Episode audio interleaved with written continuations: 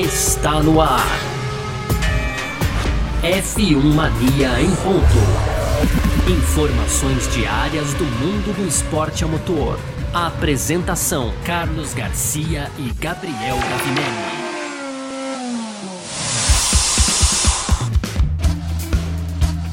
É isso, valeu demais pela sua presença, valeu você que tá junto com a gente por aqui. Tá no ar mais uma edição do nosso podcast F1 Mania em ponta. A gente que tá sempre aqui, né, trazendo um pouco do que tá rolando aí no mundo do esporte a motor, conteúdo do site f1mania.net, né? A gente que às vezes dá uma folguinha ou outra, mas não é exatamente uma folga, é porque é sempre saúde em primeiro lugar, a gente cuida também desse, desse lado, mas tá tudo bem, sempre. Ah, vamos que vamos, muito prazer, eu sou Carlos Garcia aqui comigo sempre ele, Gabriel Gavinelli, diz aí, Gavi! Fala Garcia, fala pessoal, tudo beleza? Pois é, Garcia, de volta aqui com o nosso Em Ponto, né? E hoje, no primeiro bloco, a gente vai continuar falando aí sobre a Arábia Saudita, né? Então, a Fórmula 1 vai continuar correndo na Arábia Saudita, Garcia, mesmo depois dos ataques de mísseis. No segundo bloco aí, tem também novidades na Mercedes, que uma asa traseira deve chegar pro GP da Austrália, finalizando aquele tradicional bloco de rapidinhas, né? E aí a gente vai falar de teto orçamentário da Fórmula 1, de disputas do GP da Arábia Saudita, tem também o Horner aí falando sobre algumas é, mudanças e mais precisamente aí sobre o DRS, o uso do DRS na Fórmula 1. E para fechar, o Ruggs, né, então que corre na Fórmula 2 também, brincou aí com a onda brasileira depois da vitória do Drogovic na Fórmula 2 no último final de semana, Garcia. A onda brasileira quando vem também é difícil segurar, viu? Rapaz. é, mas enfim, tem uns bons exemplos clássicos aí para falar sobre isso, mas vamos que vamos vamos. Ah, sobre tudo isso que a gente vai falar então nessa edição de hoje, quarta-feira, dia 30 de março de 2022, podcast F1 Mania em ponto, tá no ar. Podcast F1 Mania em ponto. Pois bem, então, né, seguindo aqui com o nosso F1 Mania em ponto, no nosso primeiro bloco aqui, pra gente começar a falar já sobre Fórmula 1, né, a gente teve nesse último final de semana, não é Race Week agora, né, a gente não tem é, corrida nesse final de semana, só no próximo, que é o Grande Prêmio da Austrália, e, bom, a gente teve. Sobrou, na verdade, polêmica nesse último final de semana no Grande Prêmio da Arábia Saudita, né? A gente falou muito sobre a pista, principalmente no sábado, no domingo. Ainda bem, foi tudo bem, foi tudo tranquilo, muito mais tranquilo do que a gente é, esperava, inclusive, né? Mas na sexta teve míssil caindo perto do autódromo, no sábado teve acidente e tal, mas mesmo assim a Fórmula 1 pretende retornar à Arábia Saudita no próximo ano, tá? É, a Fórmula 1 já, já é, se posicionou nesse sentido e o Valtteri Bottas no sábado, inclusive, falou sobre isso. Falou que a Fórmula 1 prometeu reconsiderar os eventos para o futuro, né, incluindo esse, né, para garantir que esteja sempre nos lugares certos, para que a segurança de pilotos e todo mundo esteja sempre é, 100%. O Verstappen, inclusive, falou, ele assumiu bem a liderança nesse sentido, né? Diz que houve uma longa conversa entre todos e que todos decidiram correr em consenso, né? Mas que depois desse final de semana vai ser preciso falar mais sobre essa situação. O Hamilton também, que é uma liderança dentro da Fórmula 1 incontestável, né? Diz que ficou muito feliz, que o final de semana acabou, que passou, que tá tudo bem, né? Também ficou, diz que tá feliz, que todo mundo tá seguro, ansioso para ir embora também, inclusive. Inclusive, depois da corrida, ele falou assim: Eu só quero ir para casa. E acho que esse era um, um sentimento entre todos. Assim, o Ricardo falou que houve discussões é, muito longas, inclusive. Ele falou que, inclusive, foi muito bom ter uma discussão tão aberta, não só entre pilotos, mas é, ele falou assim: realmente com todos os cães grandes, assim, né, da Fórmula 1. Diz que todo mundo pôde ficar muito confortável. Eu acho legal esse feedback dos pilotos tal.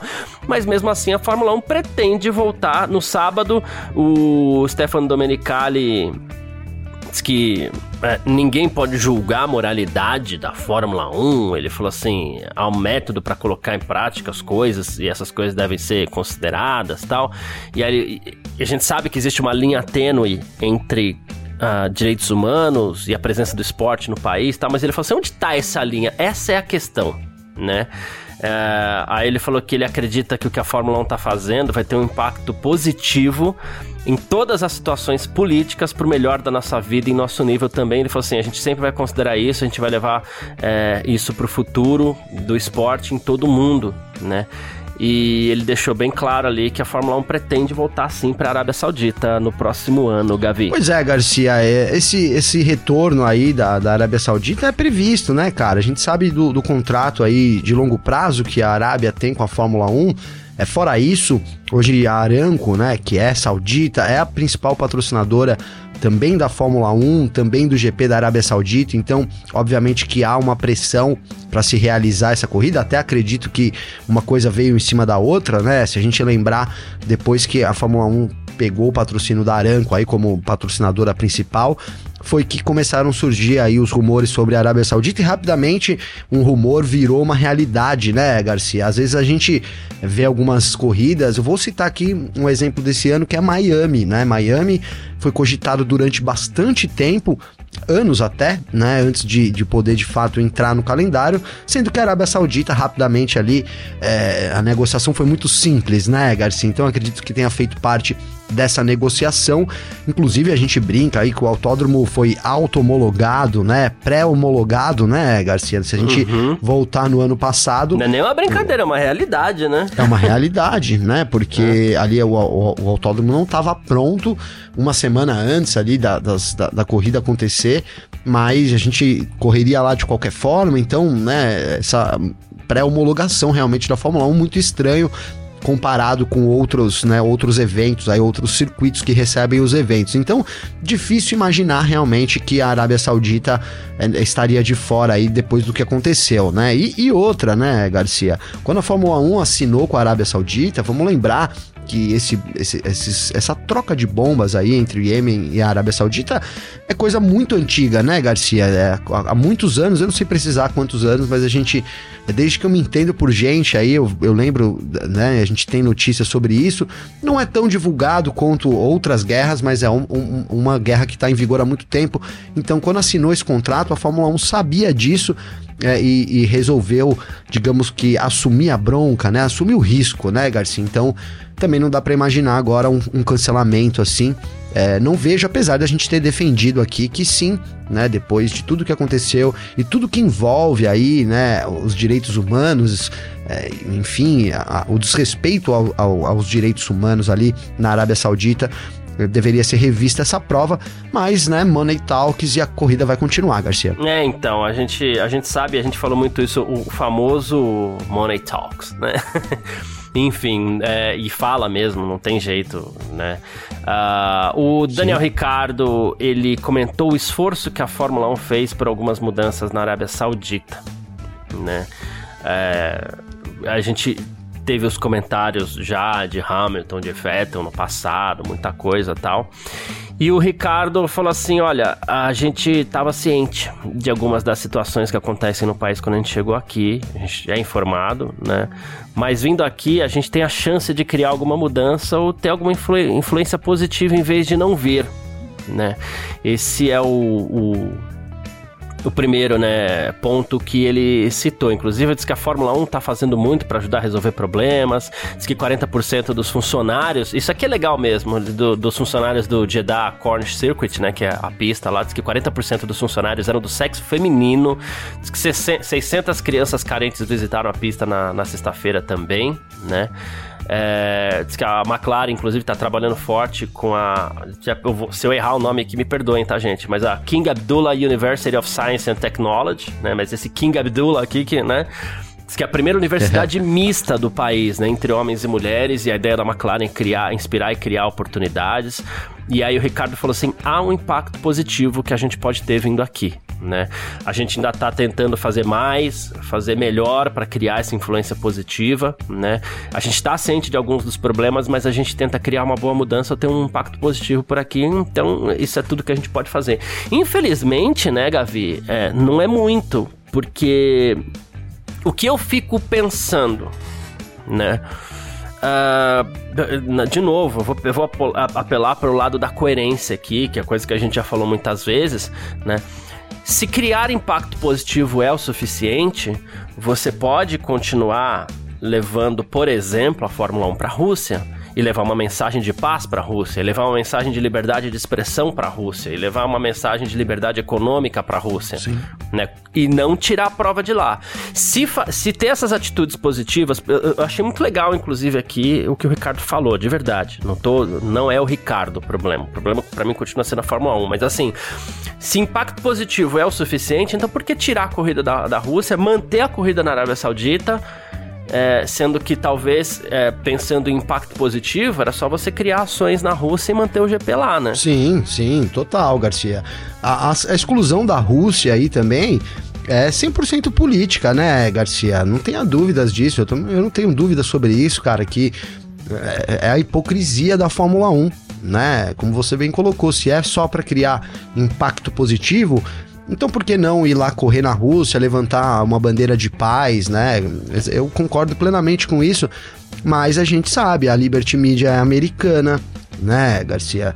Tem todo a tem todo e aqui eu não tô não tô falando quem tá certo e quem tá errado, tá? Só tô relatando o que tá acontecendo, né? Tem toda uma pressão do ocidente aí para cima da Rússia, né, com várias sanções, então é, isso é mais uma, digamos que uma sanção que aconteceu. A gente viu muitas marcas saindo é, da Rússia. Vou usar aqui grandes exemplos que a gente conhece: a Heineken, é, o McDonald's, a Netflix. Uhum. É, enfim, por exemplo, o Gran Turismo 7 não foi lançado lá. Né, que é um jogo que todo mundo aí tava super aguardando. Então muitas coisas aconteceram aí é, com a Rússia, por causa das sanções aí também do Ocidente, e a, a, queda do GP da Rússia é mais uma dessa, né, Garcia? Inclusive também a gente dá para responsabilizar um pouco é, a, a, Fórmula 1 aí e, e, essa, né, essa pressão para perda de patrocínio da Haas também. Até o, o Mazepin depois declarou ali que ele teria assinado o termo de compromisso do piloto, né, Garcia? Então, é, foi uma decisão exclusiva da Haas aí também de, de terminar esse patrocínio, poderia ter continuado, então entrou para pro, digamos que pro hall das sanções aí. Então a Fórmula 1 poderia sim ter continuado com o GP da Rússia, é, considerando, digamos que o, o, histórico dela, né? Então a gente viu corrida na Arábia, é, por que não, que vive em guerra também, né? E por que não então também na Rússia? Enfim, Garcia, a hipocrisia da Fórmula 1 por outro lado, é, a gente torce, né, para que igual fez com a Rússia, a gente até eu até cheguei a ficar animado aqui porque antes a gente não porque eu ia perder a corrida, porque ó, pô, a gente aqui é, é. corrida, né? Então corrida é, é, tudo, mas assim, a gente bateu no, no, no, no, parque fechado lá dizendo, pô, tomara que a Fórmula 1 cancele mesmo. E aí como fizeram aquelas reuniões e tudo parecia até em um momento que seria de fato cancelado, né, parecia. né, Garcia? Mas não, né? Deu tudo, tudo voltou ao normal aí. E é isso, fica essa mensagem então de, da hipocrisia, ficou explícito, né? Para quem duvidava, para quem achava às vezes que não, a Fórmula 1 não é só política, né? A política não fala tanto. É, então a gente viu, se confirmou com, com tudo isso aí, com esse GP da Arábia Saudita, o quão politicamente a Fórmula 1 é influenciada aí pelos seus patrocinadores, enfim, por todo mundo ali que gerencia a categoria. É isso, perfeito. Uh, vamos lá. Falar rapidinho aqui de duas outras provas que vão acontecer ano que vem. GP de Las Vegas, Gavi, em 2023 pode acontecer num sábado, segundo o Joe Saward, né? É, aí, aí é demais também para minha cabeça, mas enfim. Pois pra é. mim isso não tem cara de Fórmula 1. Deve ser um sábado à noite, né? Uh, a gente vai ter é, a gente vai ter o GP de Miami e ele falou assim que o de Las Vegas deve acontecer num sábado. Olha só, dia seguinte a Black Friday, né? Que é o primeiro dia da temporada de compras do Natal, né? E, e teria sido essa escolha feita de propósito, porque é quando muitos americanos estão na frente da televisão. E na Europa a corrida seria exibida no domingo de manhã, na Ásia seria exibida à tarde. Então, assim, os europeus vão sentir um pouco do que a gente sente aqui no Brasil, né? Que a gente se acostumou, né? Pois é. O famoso, ah, os domingos de manhã eram felizes, aquela coisa toda assim. Os europeus vão conhecer um pouco disso, mas parece que a Fórmula 1 tá pensando mesmo em jogar um GP de Las Vegas à noite, do, numa noite de sábado, galera. E, e o Salad Garcia, ele tem informações, parece que privilegiadas pra caramba, né? Vou usar esse tem, termo aqui, ele é né? ótimo. Porque, é, rapaz, é. ele veio com com a data até, né? Parece que é 25 de novembro de 2023, inclusive, que seria realizado aí a primeira corrida. É, né, como você disse, aí um dia depois da Black Friday, abrindo as compras aí é, de Natal, né? Então, os americanos têm esse costume de os grandes eventos ser no sábado à noite, né, Garcia? Então, é, seria um, um evento aí, lógico, do mundo, mas muito voltado para o público norte-americano. É, e, e, e, até também tem um lance sobre a organização aí, segundo o Salvard aí, é, a, não, não teria aquela taxa de, de promoção, né? Que, por exemplo, Interlagos pa, paga.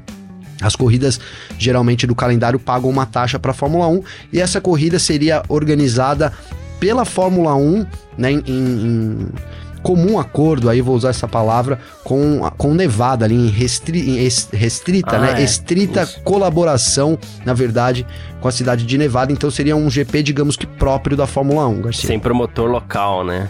Exato. É, e eu falei, a, a gente come bola, né? Eu falei que que a corrida seria domingo de manhã na Europa e, e esqueci do principal, né? Aqui no Brasil seria por volta de 5, 6 horas da manhã. Então preparem a, a o chimarrão para quem é do Sul, café com leite para quem é de São Paulo, Minas ali, prepara um cuscuz para quem é do Nordeste, que rola no cafezinho da manhã, que por sinal é, é uma bom, delícia hein? um cuscuz no café da manhã. Nossa, né? Enfim. Tapioca Mas já vão também. pensando, é, tapioca também, já vão pensando aí no café da manhã, porque vai ser coisa de 5, 6 horas da manhã, tá? É, não, não vai ser fácil. Pra gente nunca é fácil, né, Garcia? Não, não, a gente, enfim. Mas é isso, gente. Falamos aqui no primeiro bloco sobre o GP da Arábia Saudita, que deve acontecer mais uma vez ano que vem. Ainda dei uma palhinha aqui do GP de Las Vegas. A gente parte para o nosso segundo bloco para falar de Mercedes. F1 Mania em ponto.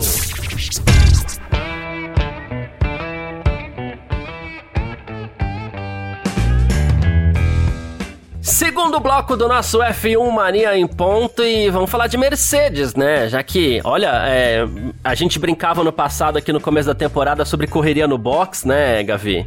No caso da Mercedes é correria no box, correria na fábrica, é correria em tudo quanto é lugar, né? Não tem paz lá na Mercedes, não. A coisa tá preta, tá complicada, né?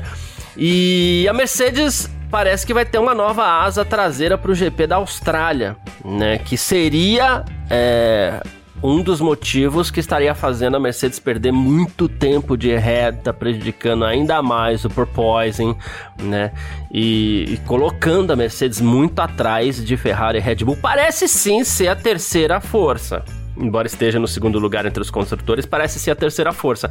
Mas atrás, ali, bem atrás de Ferrari, Ferrari e Red Bull. E o engenheiro da Mercedes disse ao Amos que já estava esperando saltitar menos, quicar menos na Arábia Saudita, por se tratar de uma pista mais suave. Ele falou assim, mas estávamos errados, a gente não entendeu como esse o efeito, o fenômeno, né, o porpoising, o kick começa. Ele falou assim, a gente está aprendendo ainda, né?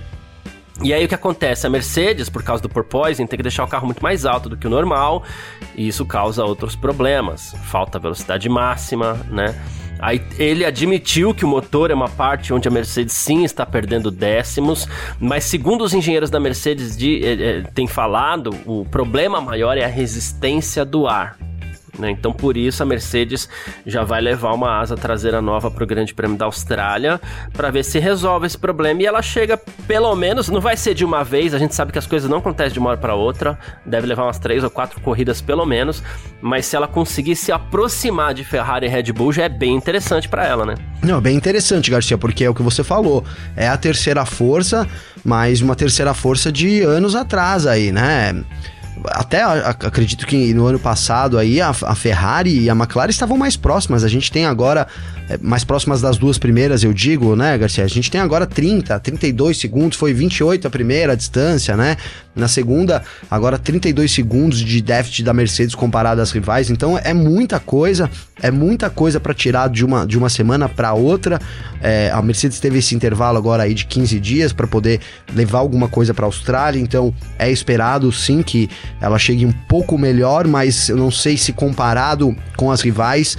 É, com, como é que vai ser esse ganho, Garcia? Porque as rivais também ainda não tem um carro, digamos que 100%, também estão acertando detalhes, né? Então é, assim como o Mercedes vai levar coisas novas, é bem possível que Ferrari e Red Bull aprimorem mais ainda seus carros, né? Então, assim, a Mercedes está com o que você falou, é uma correria contra o tempo, é, levando em consideração que ela tem um déficit muito grande, que as equipes lá da ponta também vão continuar melhorando seus carros. Então, ela precisa, digamos que, trabalhar em dobro, pelo menos, né, Garcia? Essa é, a, a, essa é o que a gente pensa da Mercedes nesse momento. Difícil conseguir uma melhora da noite pro dia, é muito difícil. Nunca dá para descartar a Mercedes? Nunca dá. Uhum. Mas eu, eu também coloco que nem você aí, umas quatro, cinco corridas lá pro meio da temporada. Quem sabe a Mercedes tenha conseguido se aproximar aí é, apesar de ser uma diferença tão grande, Garcia, que eu já começo a achar que não sei não. É, é, é a gente sabe que Ferrari e Red Bull vão seguir evoluindo seus é, carros dessa temporada. Problema. Esse é o grande problema para mim. Então não sei não se a Mercedes vai conseguir a tempo é, em 2022 aí. Olha eu já jogando a toalha de 2022, mas não sei, a diferença é muito grande, né, Garcia? É. Seria uma recuperação histórica, hein? Vamos, vamos, vamos deixar claro, se a Mercedes começa do jeito que tá e termina vencendo a, a corridas na temporada, é uma recuperação histórica aí em uma temporada da, da, de uma equipe, né, Garcia? É, e assim, deixar bem claro alguma coisa, até pela experiência que a gente pega de tempo fechado com comentário em tempo real ali, né, Gavi? Sim. É, não é que a gente tá torcendo pra Mercedes. Não. Eu quero é que a Mercedes chegue junto com Red Bull e Ferrari com as três brigando ali, que seria espetacular. Já em Melbourne, né, três Garcia? equipes. Oh, nossa, seria lindo, lindo, lindo, lindo. Uh, mas o Toto Wolff, ele falou que a Mercedes está passando por um momento onde ela está tendo uma lição de humildade que vai tornar a Mercedes mais forte. Ele falou assim, por mais que não seja agradável no momento, né? E aí ele falou, claro, que a Mercedes não tem carro no ajuste que eles queriam, e ele falou: espero que a diferença possa ser menor do que já vimos, mas, atenção, há problemas em todos os lugares, né? Então. Todas as áreas, é. tá complicado. Mas é, é Garcia, é, não tá tem difícil. como, né? É, o déficit é tão grande, cara, a diferença é tão grande que não dá para imaginar mesmo outra coisa, né? Não é só motor, né? É o motor aliado ali à aerodinâmica. Talvez a Mercedes tenha exagerado na aerodinâmica, né? Ficou meio que parecendo isso, Garcia. Não, tem muita força aerodinâmica, então não sei. Né? A gente ainda não. É, é nova, uma nova era, a gente não conseguiu identificar o que faz tanta diferença, né? A gente vai aos poucos identificando. Talvez essa trocando asa, melhorando bastante, a gente já vê que é um ponto é, que pode ser um, um, diferencial. E deve fazer sentido, porque a Williams tem uma asa bem diferente é, e é mais rápida que a Mercedes, né, uhum. né, Garcia? Então é isso. As equipes vão se apoiando em outras, né? para poder tentar descobrir ali o que tem feito bastante diferença. E a gente vai nessa onda também. Perfeito, é isso. Bom, uh, falamos mais um pouquinho de Mercedes aqui, né? Que segundo o George Russell, inclusive, tá a um segundo da Red Bull, mas a gente tem um Christian Horner ali também que acredita que a Mercedes deve estar na disputa em breve, então a gente vai esperar para ver como a Mercedes vai se livrar dessa situação. Eu acredito que vai se livrar. É, a Mercedes tem potencial para isso. A gente só não sabe quando isso vai acontecer. E não deve ser de uma hora para outra. Né? Perfeito. Ah, e a gente parte aqui para o nosso terceiro bloco. F1 Mania em ponto. Terceiro bloco do nosso F1 Marinho ponto aqui com as nossas rapidinhas de sempre para você ficar bem é, informado, como sempre, né? O chefe da Ferrari, o Mattia Binotto, mostrou uma certa preocupação aí, Gavi, com o possível abuso no regulamento financeiro da Fórmula 1, né? E o pessoal já tá na pressão com a FIA ali para monitorar isso bem de perto, né? Porque o Binotto tá preocupado que algumas equipes encontrem maneiras de contornar esse problema, né? É, inclusive o próprio Domenicali já tinha falado que existem ainda algumas preocupações sobre a introdução desse teto e tal, né? E, e inflação, né? É, também é outro problema, porque o Binotto diz que isso, é, isso, é difícil de prever os preços dos combustíveis no mundo inteiro, não é só que no Brasil não, tá, gente? Né? Aqui mais, na, na, média, na proporção mundial, aqui aumenta mais, mas no mundo inteiro tá aumentando um pouquinho também, Sim. né? Então, assim, isso é um, pode ser um problema para a Fórmula 1, para o teto orçamentário. O Domenicali já disse que isso vai ser discutido também. O Binotto acredita que a FIA tem que garantir que ninguém ultrapasse o teto. E o Christian Horner também entrou nessa, diz que as equipes vão ter que ser um pouco mais estratégicas aí nos seus planos de desenvolvimento, porque tá todo mundo perto do limite, galera. É, Garcia, a gente, quando foi introduzido o teto orçamentário, a gente chegou a comentar aqui que várias coisas iriam influenciar uma equipe na hora de tomar a decisão ali. É, olha, fechamos o orçamento. Quando você tem livre dinheiro, é, você, você fecha o orçamento, mas você tá sempre, em, entre aspas, em aberto, né, Garcia? Para mais, né? Difícil uhum. quando é para menos, mas para mais, ótimo, né? E não é mais o caso da Fórmula 1. Então agora você precisa estar tá com as contas ali em dia para gastar exatamente o que pode ser gasto. E aí entram as quebras de carro. Vamos, vamos usar um exemplo aqui. A Haas é, quebrou o carro do, do, Schumacher ali, o acidente forte. Estima-se que um milhão para consertar ali, né, Garcia? Então dos 140 já é menos um, né? E aí você vai falar, pô, mas só um milhão? Mas é isso, as, você precisa ter um, um, um, uma programação ali de, de gastos para poder né, passar uma temporada toda considerando quebras e outras coisas que podem vir, né? E a inflação é uma delas, né, Garcia? Se hoje o motor, vamos supor, custa. É, vai, vou usar um, um milhão, e aí a gente daqui um ano passa a custar um milhão e cem mil, então a Fórmula 1 vai ter que arrumar um jeito de corrigir isso para as equipes, né? É óbvio, a gente sabe, o, o teto orçamentário é novo, então muita coisa vai vir por cima aí, mas mesmo assim, talvez tenha sido uma das melhores ideias da Liberty aí dos últimos tempos para você é, impor isso, dar uma limitada nas equipes e trabalhar com custos reduzidos para poder atrair novas fabricantes também, senão vai ficar sempre nessa, né, Garcia? É, pois é. Mais uma aqui, ó, a, o Christian Horner diz que a Fórmula 1 vai precisar de algumas mudanças aí na questão do uso do DRS, né?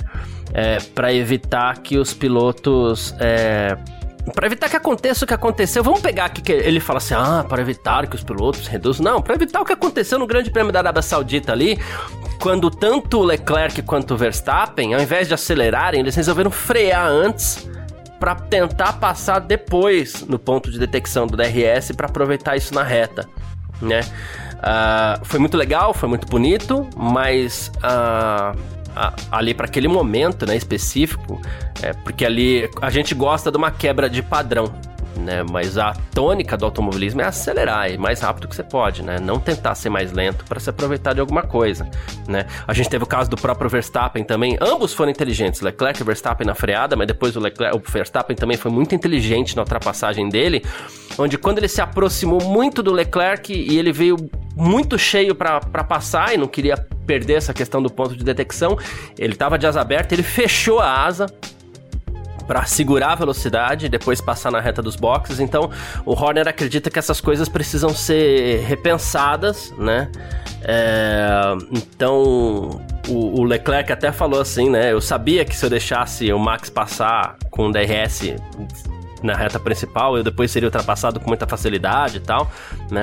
Eles falaram sobre isso. E o, o Christian Horner falou que o DRS é tão poderoso que deu para notar que havia um jogo de gato e rato entre eles ali no GP da Arábia Saudita. Eles freavam até o ponto e, né, antes da detecção e tal.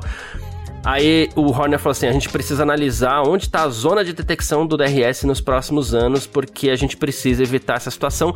Que em casos mais extremos, ali são dois monstros, né? Leclerc e Verstappen. Mas imagina que. Eu vou ser bem. Imagina que amanhã a gente tenha.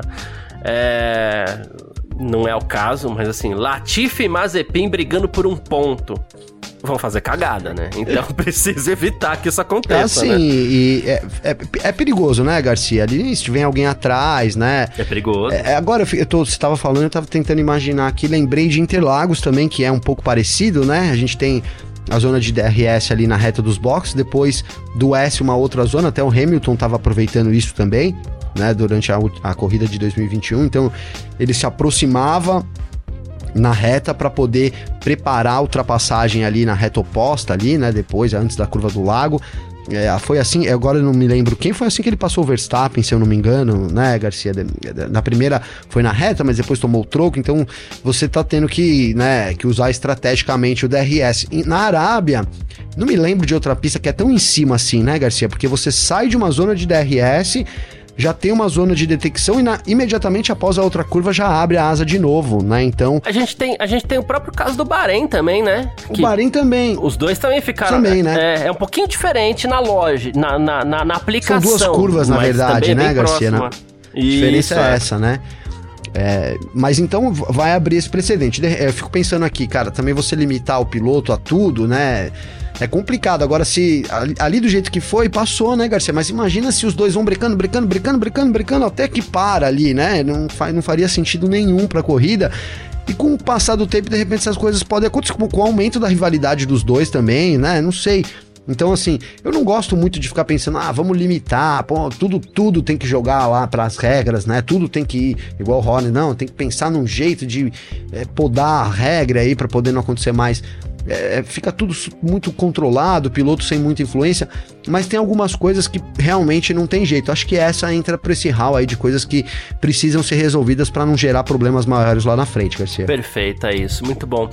É, aqui eu vou, eu vou trazer uma do Ocon agora, Gavi, que eu achei muito legal a forma como ele se expressou aqui. Que disse que aquela. As disputas que ele teve, principalmente com Fernando Alonso, e depois. É, depois teve com Bottas também, né? Que ele até perdeu a posição, mas enfim. Ele falou que foi uma disputa muito boa com. Ah, teve com Lando Norris também. Ele falou assim: foi uma boa disputa com Lando, Fernando e Valtteri, né? Agora a gente tem uma filosofia completamente diferente a correr com esses carros. É praticamente uma corrida de kart. E ele falou assim: antes basicamente você tinha uma chance, tinha que tentar porque era uma chance só. Agora você tem duas ou três chances na volta para ultrapassar, então precisa analisar direitinho, fazer tudo na hora certa, né? É... E se não fizer a diferença direitinho pro carro de trás, ele vai ter DRS. E essa é outra questão, né? É, os carros eles andam mais próximos agora durante a volta. Porque antes o que, que você faz? Você tem uma sequência de curvas, você abre um segundo, porque o carro que tá, o cara, o carro que tá atrás de você, ele não consegue te seguir na Sim. curva com aquele carro antigo. Com o novo ele consegue te seguir na curva, então você chega mais perto do DRS, você fica brigando algumas voltas porque você fica trocando esse tempo está sempre na zona de detecção, tem menos vácuo, mas o DRS compensa isso. E claro que é, não era muito desejável para Alpine que eles tivessem perdi perdido tanto tempo assim disputando posição entre eles. Realmente, os dois carros perderam muito tempo. Para a gente foi lindo de ver e eu gostei desse comentário do Ocon que falou: pô, parecia uma disputa de corrida de kart. É, mas é, Garcia, agora todo mundo próximo ali, né? A única diferença é que não pode tirar muita tinta, porque no kart o, o toque ali é o tempo todo, né, Garcia? O, a corrida de kart ela é muito tocada, né? É, diferente da Fórmula 1, que se você toca ali, acabou, né? Você quebra uma peça e tal. Essa diferença é a única diferença, porque de fato, uma corrida de kart, de você dificilmente você vê alguém abrindo muito tempo, né? É sempre o primeiro e o segundo ali, muito próximos, né? Claro que tem exceções, obviamente, mas nos campeonatos é sempre aquele pelotão andando muito junto ali.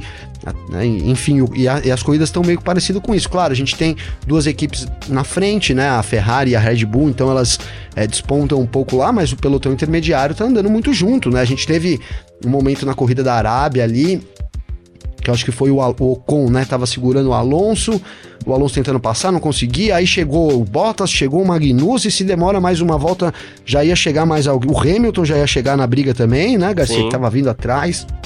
Então, demonstra exatamente isso, todo mundo andando muito próximo e tendo condições de acompanhar um ao outro, né? Coisa que a gente não tinha em 2021. Por isso que ficou tão interessante essas novas regras agora, viu, Garcia? Pois é. Por enquanto, para mim, tá aprovadíssimo. aprovadíssimo. Ah, mais uma aqui, o Jack Hughes, da Fórmula 2, né? Diz que foi, entre aspas, atacado por uma onda de torcedores brasileiros depois da vitória do Felipe Drogovic na Arábia Saudita, tá? O Drogovic foi fantástico nesse final de semana. Ele fez uma volta de cinema na sexta-feira para conseguir a pole position, só que, claro, na corrida curta do sábado, os 10 primeiros são invertidos, então ele largou em décimo, chegou em terceiro e depois ganhou com tranquilidade a corrida do domingo, né? Que final de semana do Felipe Drogovic, né? E o sobrou pro Jack Hills, né? Que ele falou assim: a minha timeline. Quando o Drugo vence, né? Eu tô sempre mar... e eu tô marcado no post, é uma loucura, né? E aí ele mostrou que eu achei muito legal no Twitter dele, que quem quiser lá vai lá, Jack, Jack Hills é, Race, né? É, ele falou: minha timeline quando o Drugo vence. Aí era a torcida do Brasil comemorando, feito louco, assim, então ele sentiu um gostinho. O brasileiro, inclusive nas redes sociais, é um troço a ser estudado, né? Porque assim, não só tivesse, nas redes por exemplo, sociais, acho que a gente né, já falou. É, então, acho que a gente até falou sobre isso aqui. Se tivesse um campeonato mundial de memes, não tinha para ninguém. Certeza. O Brasil não ia poder mais disputar porque ninguém ia bater o Brasil. É verdade. Né? E essa, essa onda brasileira, quando toma conta nas redes sociais, aí segura, não tem para ninguém também. E o Jack Hills falou sobre isso num tom super bem humorado, inclusive, né? Foi muito legal aí por parte do Jack Hills, inclusive simpaticíssimo. É bom que ele se acostume, hein, Garcia? É, o Drugo tá muito bem nessa temporada, né, cara? Começou aí com tudo o ano. É, vamos lembrar que ele teve um 2021 muito difícil, mas mesmo assim conseguiu ali, né, ficar ali na disputa arrancar algumas boas posições, até por isso também é, mantém esse ano aí na Fórmula 2 e ele tá de volta a MP Motorsport, que foi a equipe que ele correu em 2020, conseguiu é, vitórias e tudo mais, tá muito empolgado. É, na segunda-feira eu fui no evento da Fórmula 4, Garcia, e o assessor dele, o Erno, tava lá, Inclusive, grande Erno, um abraço aí para ele. Boa. E ele tava me dizendo aí um pouco dos bastidores, eu vou contar aqui algumas coisas para vocês.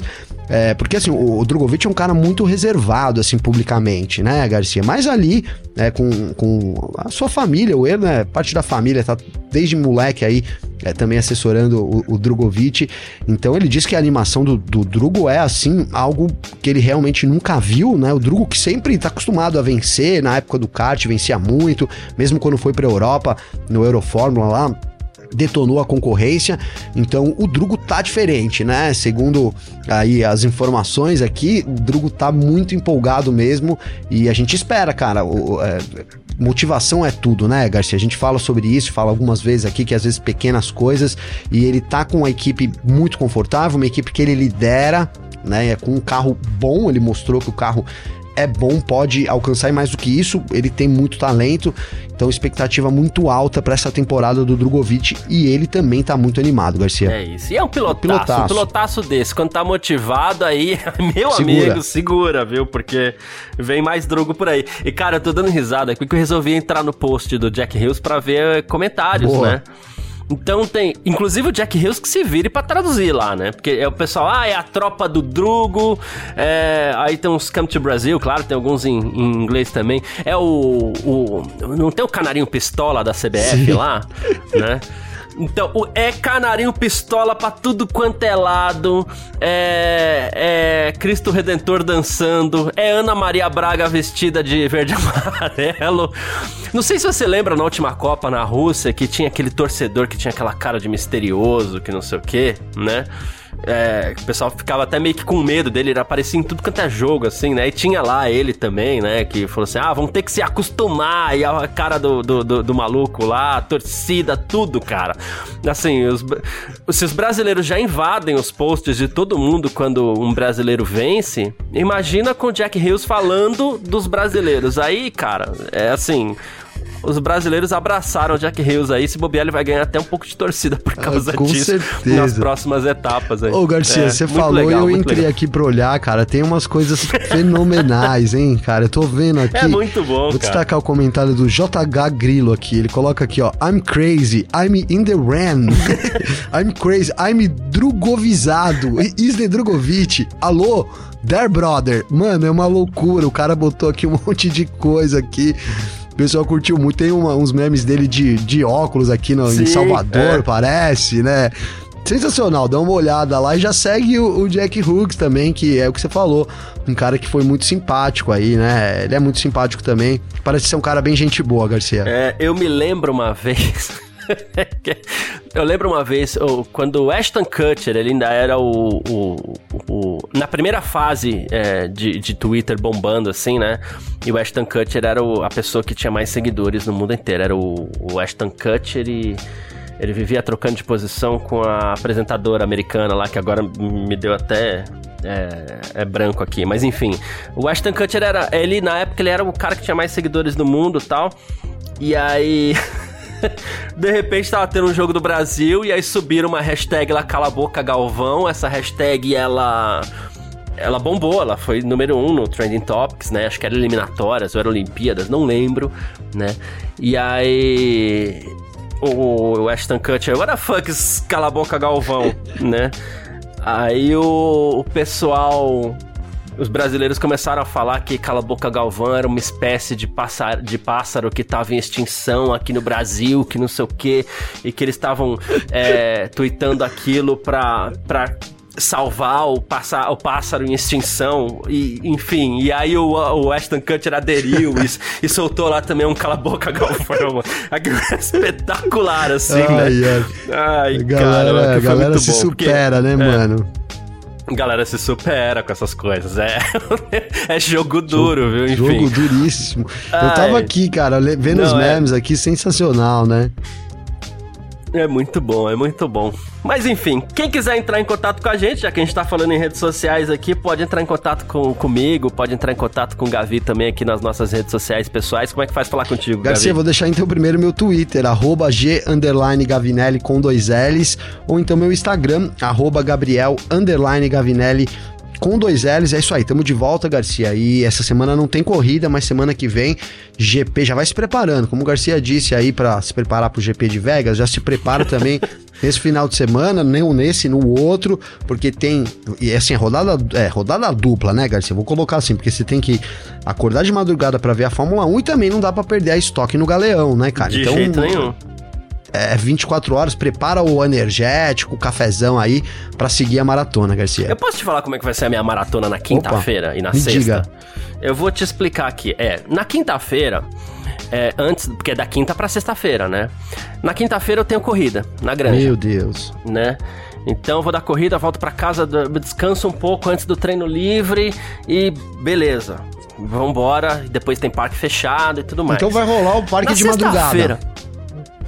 Vai? Opa, isso. Então tá bom, não tô sabendo Na ainda. Tô perguntando aqui no, ao vivo no ar aqui, ó. Na sexta-feira, Gavi, que é da sexta pro sábado, eu perco o primeiro treino, né? Eu venho só para eu vou venho para casa para classificação porque eu estarei no AMB, porque eu tenho ensaio técnico da Vai Vai. Pô, que Olha maravilha. Só né? Fui convidado pela Vai Vai esse ano para desfilar. A gente tem a, a, a, as nossas ações que a gente faz aqui no Bexiga e tal, né? É, e aí a Vai Vai convidou a gente e tal. Então, assim, da sexta-feira eu venho direto do AMB para casa para acompanhar a classificação e depois bora para fazer estúdio parque fechado, né? Ok, aí do sábado pro domingo tá tudo bem, né? Tá tudo certo. É, no sábado, não, no sábado de. Não, é, tô falando bobagem, mas é uma da tarde, dá para descansar. Porque no sábado tenho corrida Interlagos, no, no cartódromo de Interlagos. Uma da Enfim, tarde é com sua corrida, né? Vai ser um final de semana. Uma da tarde Hã? é sua corrida. Isso. É, dá pra descansar um pouquinho. Dá, dá, dá, dá pra descansar, sim, né? Mas então do sábado pro domingo vai ser um pouco mais tranquilo. Mas da quinta pra sexta e da sexta pro sábado vai ser puxado. Ah, vai ser é bem puxadíssimo, puxado. cara, esse, esse, horário de madrugada, porque a gente trabalha de dia igual e aí adiciona a madrugada, né, Garcia? Então, é, é jornada dupla, é, cara. É. é isso, eu, eu tenho é também, isso. agora que, que eu vi aqui, que faz um tempo, eu vou ter um show aí no Blue Note, aí perto de você, inclusive, Garcia, do Samuque e a Selva, grandes brothers aí que vão se apresentar. Boa. Sabe ali o Blue Note, ali onde é que fica, Garcia? Sim, Na Paulista sim, mesmo, né? Sim, sim, sim. Até convido todo mundo aí, quem quiser fazer o pré, porque começa 8 horas da noite, então, na sexta-feira, né? Então dá pra você fazer aquele prézão ali, não exagera, né, Garcia? Toma um refri, um suquinho, pá, chega em casa vitaminado aí para fazer a Fórmula 1. Essa é a minha, minha é, eu, eu, vou falar que eu quase passei adiante esse convite, mas não, porque Samuque a Selva vale a pena demais, viu, Garcia? Boa. É, você vai estar perto de casa. Se, se, se, se eu não tivesse no EMB, a gente já tomava esse suquinho junto aí. Pô, pode crer, hein? Pode crer. Pertinho, é. só subir tua rua aí, praticamente, hein, mano? É, basicamente, sobe a brigadeiro lá e vambora. Já era, é. Mas é, a gente falando aqui, né? Enfim. É, quem quiser me seguir também nas redes sociais aí, trocar uma ideia e tudo mais, mandar mensagem, fica à vontade. Meu Instagram, arroba Carlos Garcia FM, tá bom? E tô sempre lá, pode mandar mensagem, a gente troca ideia, é sempre muito legal. Ou quem quiser me seguir no Twitter também pode, porque no Twitter acho que sou até mais ativo no Twitter do que no Instagram. Meu Twitter é @carlosgarcia. Fica à vontade que eu gosto muito de trocar ideia mesmo com a galera, tá bom? Valeu demais pela sua presença, valeu todo mundo que acompanhou a gente até o final aqui, tá sempre acompanhando a gente, sempre colocando a gente aí inclusive entre os podcasts mais ouvidos do Brasil, sim, tanto na categoria notícias quanto na categoria dos esportes, quanto na categoria esportes. A gente nunca sai do top 50, né? É, e isso deixa a gente muito feliz mesmo, de verdade, tá? Isso é muito importante, a presença de todo mundo. Conta pros amigos aí, vamos buscar esse top 1 aí, né? Nem que seja vamos, uma semana vamos. que seja, né? Mas conta pros não é amigos. Não é fácil, hein, Garcia? Porque só tem não, cara é, não, bom aí, imagina, caramba, né? Difícil pra caramba. É. E o grande lance que deixa a gente contente é isso, a gente tá no meio de muita gente boa, né? É, não, total. É isso que deixa a gente é, muito feliz mesmo, né? Então, assim, ah, tem um amigo que gosta, pô, indica para ele, fala assim, ó, oh, conhece esse podcast aqui? Pô, manda o link. O outro lá, ô, oh, você gosta de Fórmula 1? Ah, não sei, mas é porque é muito difícil, né? Pô, a gente explica aqui, ó, toma o link aqui, ó, esse é podcast legal. E vai mandando aí, tá bom? Sim, uh, é isso. É isso, gente. Muito obrigado, Ô, Garcia, mundo. já que você falou, hum. vou atualizar aqui. Seguimos em 36 entre os mais ouvidos aí do Brasil. Então, estamos só na, só, na, só na ascendência, Garcia. Vamos continuar nessa. Boa, vamos pra cima mesmo, tá bom? Valeu demais todo mundo que acompanha a gente. Um grande abraço, tamo super junto. Valeu você também, Gavi. Valeu você, parceiro. Tamo junto. Um abraço para todo mundo aí que fortalece a gente. Tamo junto também demais. E é isso, amanhã nós está de volta aí com mais notícias do esporte a motor, Garcia. É isso. Valeu demais. Tchau. Informações diárias do mundo do esporte a motor. Podcast F1 Mania em ponto.